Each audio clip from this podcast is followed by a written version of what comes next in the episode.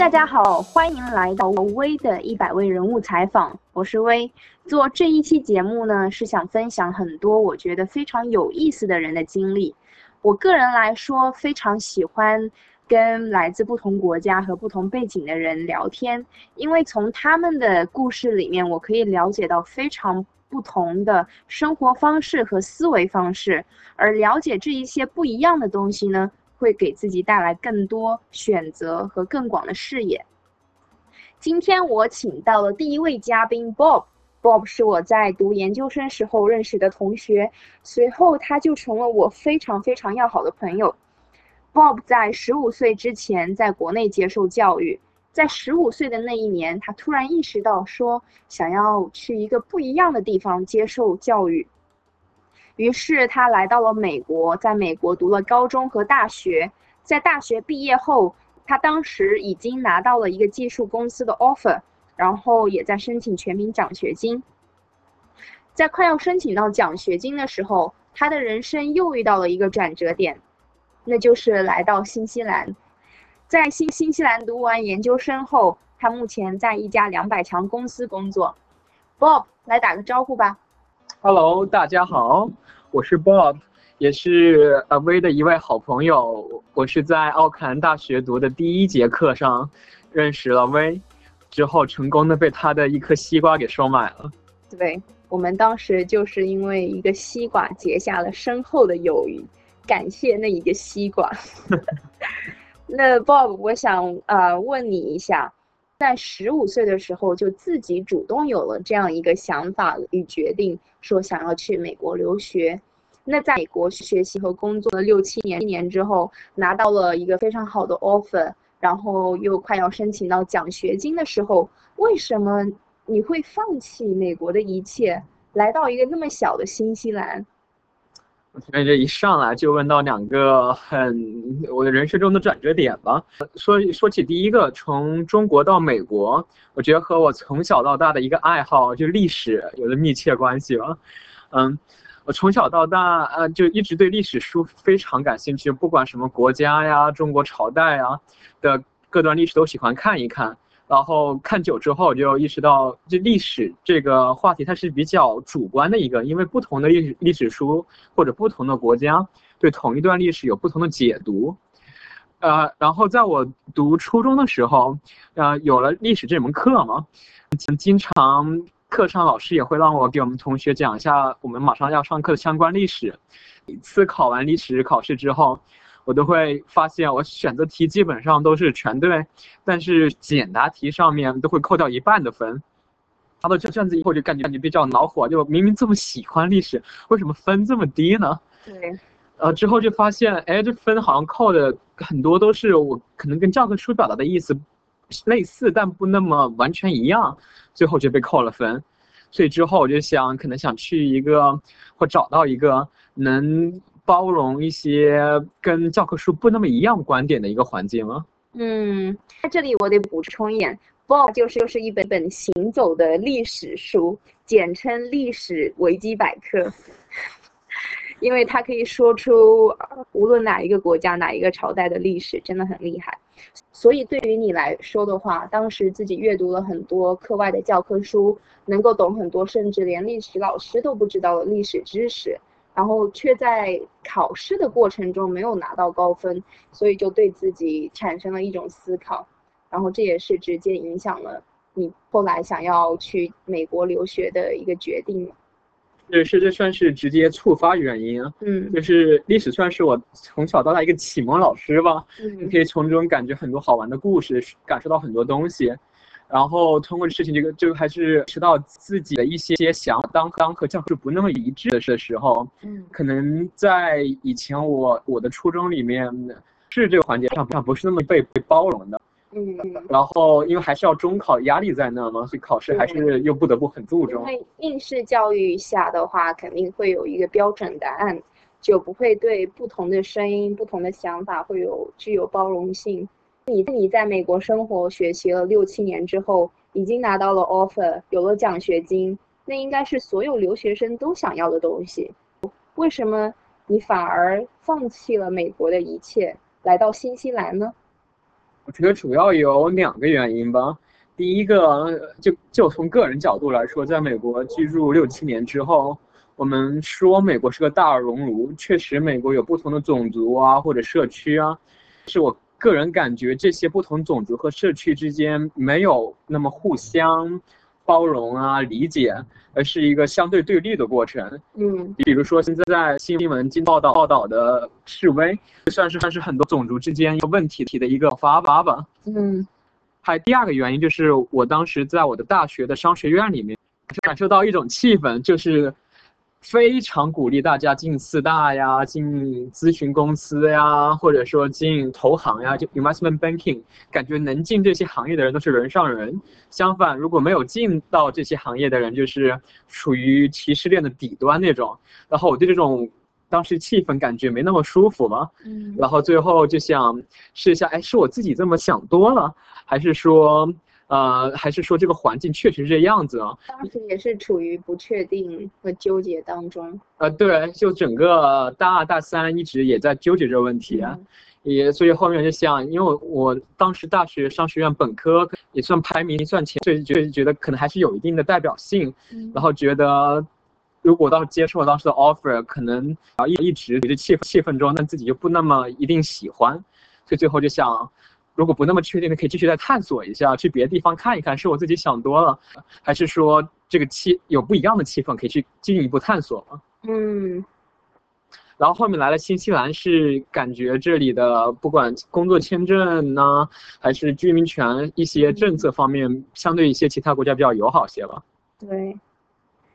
那你在美国生活了六七年之后，现在也在新西兰生活了两年，你觉得？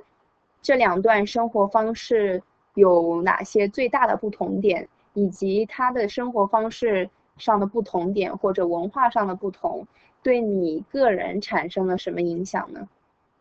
觉得美国和新西兰最大不同一点就是新西兰相对来说是一个比较包容的社会，因。国家比较小，人口比较少，五百万人。美国可能有五五亿人口，哦，这边大家互相之间竞争关系没那么强，所以能互相比较理解一些。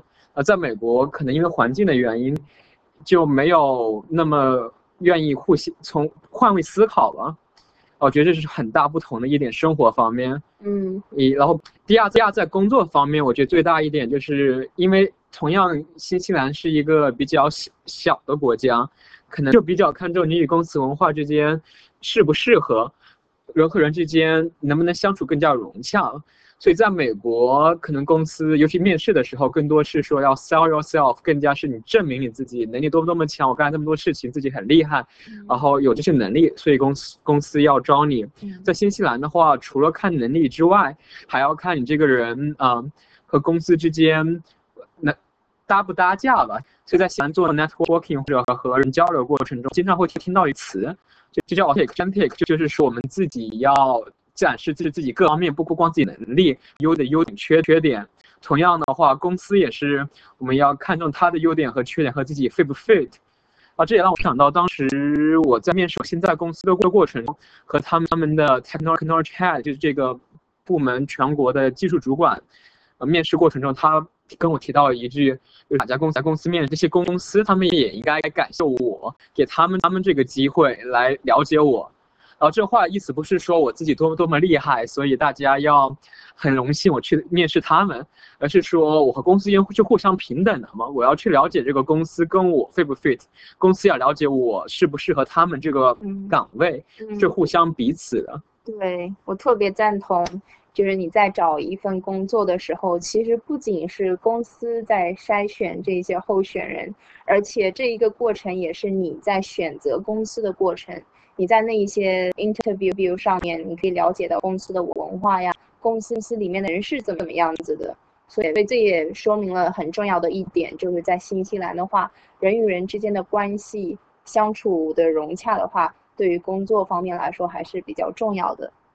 是的，因为美国比较发达一个国家，人口又那么多，所以很多不管矛盾啊，还是机会啊，更加会更加暴露出来。然后新西兰可能地理位置和其他地方比较隔离，呃，社社会看起来会比较和谐一些，然后大家更在乎人与人之间的这种关系吧。嗯，对。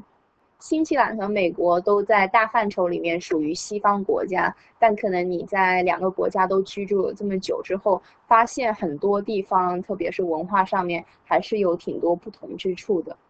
啊，是的，的，就他们虽然都西方国家，有些价值观比较接近，但是我觉得我们经常很多人谈论西方的时候，就是感觉他们都是一样的。其实，在不同国家居住之后，发现他们还是很多一样，也有很多不一样。对。那那你觉得这个国家生活过过之后，它在人接物路上对你实际生活中有什么影影响呢？我觉得各方面都有挺多影响。最近最大的一个影响就是我刚来新西兰的时候，当时抱着一种很傲慢的态度，因为感觉在美国都能比较容易找到一个咨询类的工作，那来西这国家比较小，跟美跟美国比起来，那这些公司我是不是随便升应该都要找我吗？有没有大材小用的感觉？所以当时都觉得有点大材小用了？那他更应该找我呀，是吧？然后结果现实就是，当升了二十多个公司的岗位吧，最后都被拒了。嗯。然后之后就开始反省，好像确实是自己的态度有问题，就是自己一直抱着这么一种居高临下的态度，不光让自己的心态更糟糟了，这人看起来就会感觉你跟我们的公司就是不相符合的嘛。嗯。然后所以这也让我学习到，就是。对人、对人、对事都应该要一种平等和开放的心态。也提醒我到另外一点，就是在美国的时候，我经常听到的一个词就是 “this is un-American” 或者 “this is the American way”。当我我刚高中到美国的时候，因为对很多东西比较好奇嘛，什么都没见过，所以会问一些比较 silly 的问题。比如我问为什么用吃牛排要用刀叉，对吧？用披萨为什么反而用手呢？嗯，啊，就一些人的回答就是说。啊，because here is America, we do it in the American way，就是说我要用美国方式来做它。然后这里的潜台词就是我做的方，我做事的方式是主是一种主流的方式，是一种对的方式。你跟我不一样，那你就不美国的方式。然后这是一种居高临下的一种态度在后面吧。嗯。然后对这一点也是我在新西兰来了之后会更加充分认识到的一点。对，我在新西兰也遇到非常多的。Mentor 啊，老师啊，然后我从他们身上学到的很大的一点就是，就是平等的对待每一个人，特别是有一位影响对我非常大的 mentor，他叫 Lucy。有一次很很简单的，我们一起出去吃饭，我发现他在服务人员来我们桌点餐的时候，Lucy 竟然向那一位服务人员问了他的名字，后他点餐餐餐的过程中，他直接会以他的名字称呼他。而不是说我们需要点这个，我们需要这一个。另外，另外在我们吃饭结束的时候，Lucy 还特意过去对那一位服务人员和里面的餐厅人员说了声谢谢。这是一次非常非常简单的经历，但是你从可以从他的身上学到很多很多关于平等以及尊重每一个人。对，就我意识到，很多时候不是说我们要刻意对别人怎么样，而是自己对内心的一个一个修养嘛，让自己能以更平等的看到东西，才能发现更多的东西。对，其实发现现现你前你描述的这一些经历和你之前做的一系列决定，它背后都反映出了你的个人价值。那你在。形成你自己的这种价值观的过程中，你觉得在中国的接受教育的经历，在美国这么长的时间，以及在新西兰的生活经历，对于这一种价值观的形成有何影响呢？我觉得最重要一点就是，即使自己不知道自己想要什么，还是一种开放、坚持去探索的心态吧。嗯，而不是嗯。很容易被主流观点给带进去，我觉得个个人价值和主流价值之间不一矛盾矛盾的，有很多类似或者一样的，嗯，那也有一些不一样的，嗯，啊，这有时候会是有一个比较 tricky 的一个问题，就是一在不一样的这一块可能会潜移默化下就被主流社会给同化，自己还不自知，嗯，所以说自己不断探索的心态是。比较重要的了，嗯，比如我刚上大学的时候，当时对自己一个身份有比较焦虑吧，感觉很没有安全感，就觉得自己跟美国的华裔呀、美国人呀，或者刚刚中国从大学里出来的人。想的都有一点点不一样，就自己不属于某一个特定的一个群体，然后就感觉特别没有安全感。对，所以所以大一的时候我加了一个社团叫中国商学会，那很感谢这个社团给我一种家的感觉，因为你们不管学长学姐啊，都可以各种带我做活动呀，或者教我东西啊，然后在对这组织产生依赖依赖和安全感之后。自己心态出现了一些问题啊，就觉得自己把这组织当家了呀，然后为这组织付出了这么多，所以在社团里面就应该可以，应该当这个这个家的主。继续。对然后再对这个社团对他很认真，所以在竞选 vice president 的过程中，没有当选之后就一下子一生气就辞职了。它是一个一个很不成熟的决定了，但其实之后我就发现，原来那种身份认同感的问题，或者没有安全感、没有归属感的问题依旧在那里。你发现自己跟各个群体好像都不是他们中的一员，到最后，然后重新重新进入困困惑期，而且还会有更多的困惑。然后我就强迫自己去跟一些学长学姐聊天呀，或者跟一些退休的教授聊呀，呃，在不断的想自己。到底应该属，比如说要属于哪一个组织，还是为什么会有这种感觉？嗯，然后最后就得到一个结论，就是不一定要强迫自己属于某一个组织吗？嗯，也因为自己跟他们有有相很多相似的，也有不一样的。嗯，那我不一定是强迫自己成为华裔，因为我不是他们吗？那跟他们有一些，比如说玩的比较来的朋友呀，价值观类似是那那是 OK 的。你只要只要把我自己想明白自己就够了。嗯。总结一句话就是很 cliche，说做我自己，但确实挺不容易的。对，但也不是为了做自己而做自己，而是一个自我了解过程。对，说到一个自我了解的过程，其实我发现不仅仅是你说的居住在不同国家的生活经历，能够帮助我们更好的了解自己内心想要的东西，旅行也是一个很不错的过程。你在过去的圣诞节里面去了越南旅行，而且在旅行的过程中还交到了一个女朋友，能不能跟我们分享一下这一段神奇的经历呢？我当时想去越南，其实直接原因挺简单的，就两个了。第一个，当时马上放圣诞假了，没事干，想去。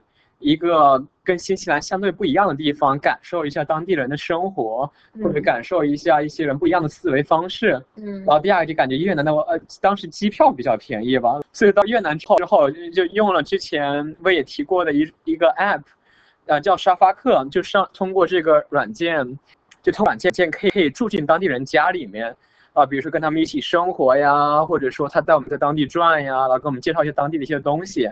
而不是说简单的去个景点拍照、吃饭、走人，而是可以了解当地人背后的生活方式。在越南的时候，让人去了胡志明市、去了顺化、去了河内，这三个地方都在三个不同的 host 家里面住了。嗯，然后你刚才提到女朋友，啊，是其中的一个沙发客主人，太棒了！大家要不要也试一下这一种方式？开玩笑。所以，所以就，呃，所以就像你刚才问我第二个问题嘛，对吧？就我旅行的方式是什么？就是我觉得这跟一个状态比较类似啊。比如说我在圣诞的时候，当时是一个比较轻松、比较有精力时候一个状态，然后当时很想去感受一下不同的生活，所以我选择了沙发客这种。我当时。嗯，因为要住不同家，要各种联系啊，然后写很多信啊，邮件也是比较累的嘛。但我觉得是值得的，因为可以了了解很多生活。对。但同时有时候，比如说我就想放松一下，比如说我周末可能就想去 hiking 一下呀，嗯，我就想去看看风景啊，那我可能就这边住住的是舒舒服服的。对。回家家回家之后可以第二天还要上班呢。对，是的。对我对我来说的话，旅行也是我在了解。更多人、更多不同方式的一个途径吧。那我们聊了一一些关于不一样的生活方式、国家的经历和旅行方式，他们都对自我探索起到了非常重要的作用。那在你现在的人生计划上面，对未来的一两年、两三年或者更长的时间内，你对自己有什么样的规划呢？我觉得短期内两三年之后，可能想去一个。呃，人口更多，或者说呃竞争也更多的一个地方嘛。嗯其实我很感谢新西兰，让我有机会能静下来，好好想一想自己到底有没有开放的、平等的来感受身边的东西。但同时，因为这国家比较小嘛，所以以说机会没有那么多。然后，所以我想在一个速度更快的国家里面看一看，自己是不是能仍然可以继续保持这种呃平等开放的心态。嗯，新西兰确确实是类似于一个世世外桃源一样一样的地方，然后相对来说的话，竞争也不是那么的强烈。是是，所以接下来我可能比如说会考虑像东南亚，就现在处于经济崛起的时候，类似以前中国改革开放那是一种心态，嗯嗯、或者说欧洲有很多老牌资本主义国家，同时人口要比新西兰多很多，是处于另外一种状态。这，两两个区域都是我接下来一步比较感兴趣的地方。嗯，我发现好多 mentor 他们都是已经年轻的时候自己在英国啊，或者在新加坡啊、香港啊工作了很多年，然后后面想要一个稳定的生活之后再回到新西兰。是是因为新西兰居住就是感感觉会比较舒舒服吧，对，然后其他国家可能会挑战多一些，问题也会多一些。嗯还是点就是在更加快速的环境下，也可以有更多机会嗯，来探索这个环境和通过环境来反身反思内心本身。对。那你在比如说在更远的将来呢？比如说十年、二十年之后，你有对自己有一个什么样的想法和期待吗？我觉得我有一个终极梦想，就是最后回国开一个学校，嗯啊，希望这学校的学生可以有有自由、有空间来探讨他们不一样的观点，嗯，同时又学会彼此尊重不一样的观点。嗯因为我觉得很多有意思的想法呀，或者内心的发内，或者说自我的成长的来源，都是不同观点中的碰撞来的。对，而且特别对于小孩子来说的话，他们灵奇心特别强，我们我们应该需要保留他们的好奇心。所以我觉得你的梦想特别好，我以后肯定会让我所有朋友的小孩都到你的学校去上学。行，学费多给一点。OK，嗯、l a s t question。如果你有一个机会选择对过去的你自己说一句话，你会选择几岁的你，并且会说什么？好像我没有一个特别后悔想重来的一个时刻啊。那你的人生肯定特别的精彩。呃，但如果真的要想回到过去某个时刻来说的话，我可能会回到大二的时候，对那时候自己说，虽然现在很迷茫呀，不管商学院方面呀，还是自己身份方面很迷茫，但是不要急，只要坚持去探索自己内心想要什么，然后去面对问题，去解决这些问题，嗯，最后都是能走出来的。对，我觉得说的非常好。这不仅仅是你说给过去的你自己听，我觉得很多现在在大学里面的学生，或者包括我，也会对我过去的自己说这样一句话。好非常感谢 Bob 的分享，嗯我也很开心今天在这有机会跟大家分享这些啊。谢希望你能早早日实现你你开校的梦想。谢谢大家收听这一期节目。如果更感感感兴趣的话，请在下面留留言。如果对 Bob 比较感兴趣的话，请加他微信。如果对 Bob 感兴趣的话，请加他微信哦。拜拜。